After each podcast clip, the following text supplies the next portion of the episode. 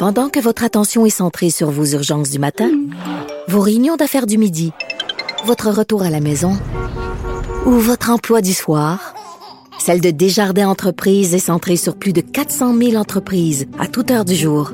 Grâce à notre connaissance des secteurs d'activité et à notre accompagnement spécialisé, nous aidons les entrepreneurs à relever chaque défi pour qu'ils puissent rester centrés sur ce qui compte, le développement de leur entreprise. Bon jeudi à tous. Aujourd'hui à la haut sur la colline, je demande à Ruba Gazal de Québec solidaire si elle ne crie pas victoire trop rapidement dans le dossier de la consigne. On sait que le gouvernement Legault veut élargir considérablement la consigne au Québec. Ensuite, il y aura une primeur de notre compteur Jean-François Gibault qui nous rappelle à quel point François Legault trouvait inacceptable que le gouvernement Charest s'immisce dans la nomination du patron de la Caisse de dépôt.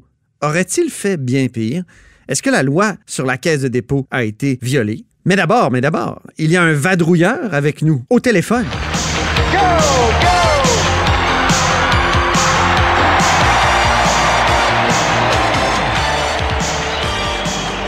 Bonjour Marc-André Gagnon. Bonjour Antoine. Correspondant parlementaire à l'Assemblée nationale pour le Journal de Québec, Journal de Montréal. Actuellement, tu es où? À Saint-Sauveur. Donc, c'est là que se déroule le caucus récessionnel de la coalition Avenir Québec. Le gouvernement a changé d'idée pour ce qui est du tracé du troisième lien. Toi qui suis le dossier depuis des années, as-tu été surpris de la volte-face? Je dois t'avouer que j'ai été euh, surpris, on va dire, de ce changement de cap. En fait, c'est que, bon, au mois de juin dernier, le ministre des Transports, François Bonnardel, avait annoncé que le corridor d'implantation privilégié pour le nouveau tunnel entre Québec et Lévis se situait euh, dans le prolongement de l'autoroute euh, Félix-Leclerc, donc l'autoroute 40 du côté de Québec, et allait rejoindre donc l'autoroute l'autoroute 20, l'autoroute Jean Lesage du côté de Lévis. C'est le tracé, l'image que les gens ont depuis longtemps du troisième lien, en tout cas, du moins depuis le nombre d'années que c'est revenu dans l'actualité, hein, parce qu'il faut se rappeler que c'est un projet qui avait déjà été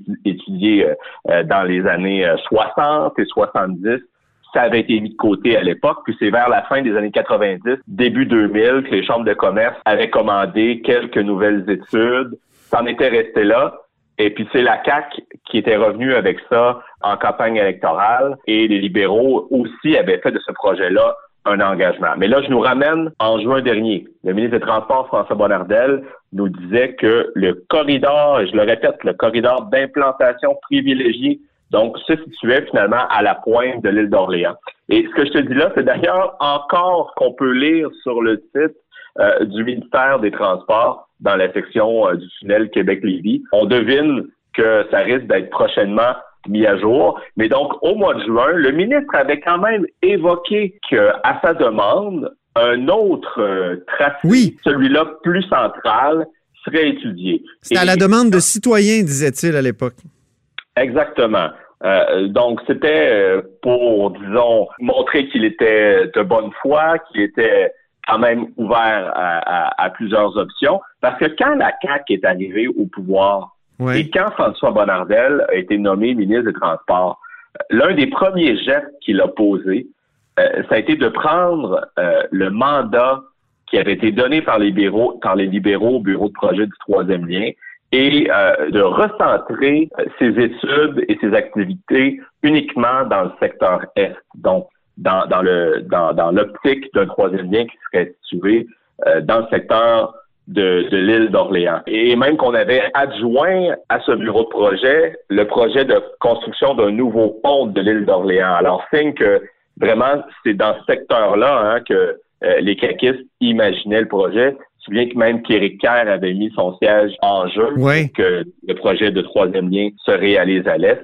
Alors voilà maintenant que le gouvernement a présenté mardi aux maires de Québec et aux maires de Lévis en soirée. C'est le ministre des Transports qui les a rencontrés séparément et il leur a montré les cartes où euh, l'on voit le nouveau tracé. Évidemment, tu es au caucus. Et Éric Kerr a tenu des propos sur la problématique dans l'Est. Il y aurait eu des problématiques géologiques. C'est ce qu'on nous a euh, expliqué, effectivement. Certaines portions du, du, Saint-Laurent, euh, dans le lit du fleuve, une faille géologique, hein, je pense? Ben c'est pas, c'est ouais, pas nécessairement un problème de faille plus que de niveau euh, auquel le roc est situé. Ok. Euh, mais ça, en passant, c'était relevé déjà hein, dans, dans l'étude ben oui. du professeur euh, Mascotte qui avait été commandé par le gouvernement de M. Couillard. C'était écrit en toutes lettres déjà que du côté nord, ben justement, euh, les sols étaient plus euh, friables, qu'il y avait un mélange euh, de boue et qui faisait en sorte que les coûts pouvaient être plus élevés.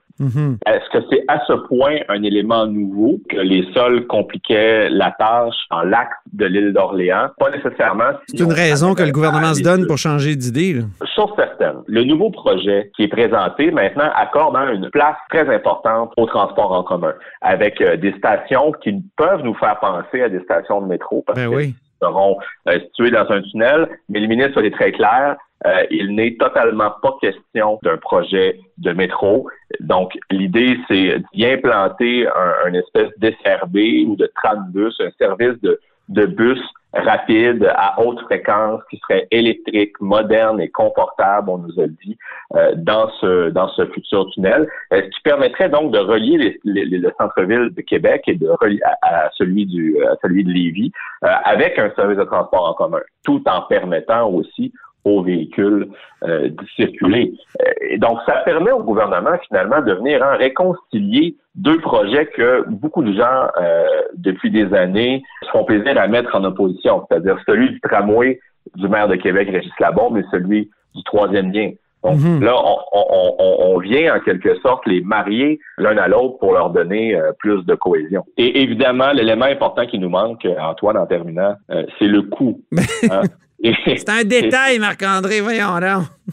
Et, euh, ce petit détail-là, euh, le ministre euh, nous a assuré là, que maintenant que bon le, nouveau tracé a été éventé dans les médias, qu'on devrait avoir une idée des coûts plus tôt que tard. Donc l'automne dernier, M. Bonardel nous parlait du printemps.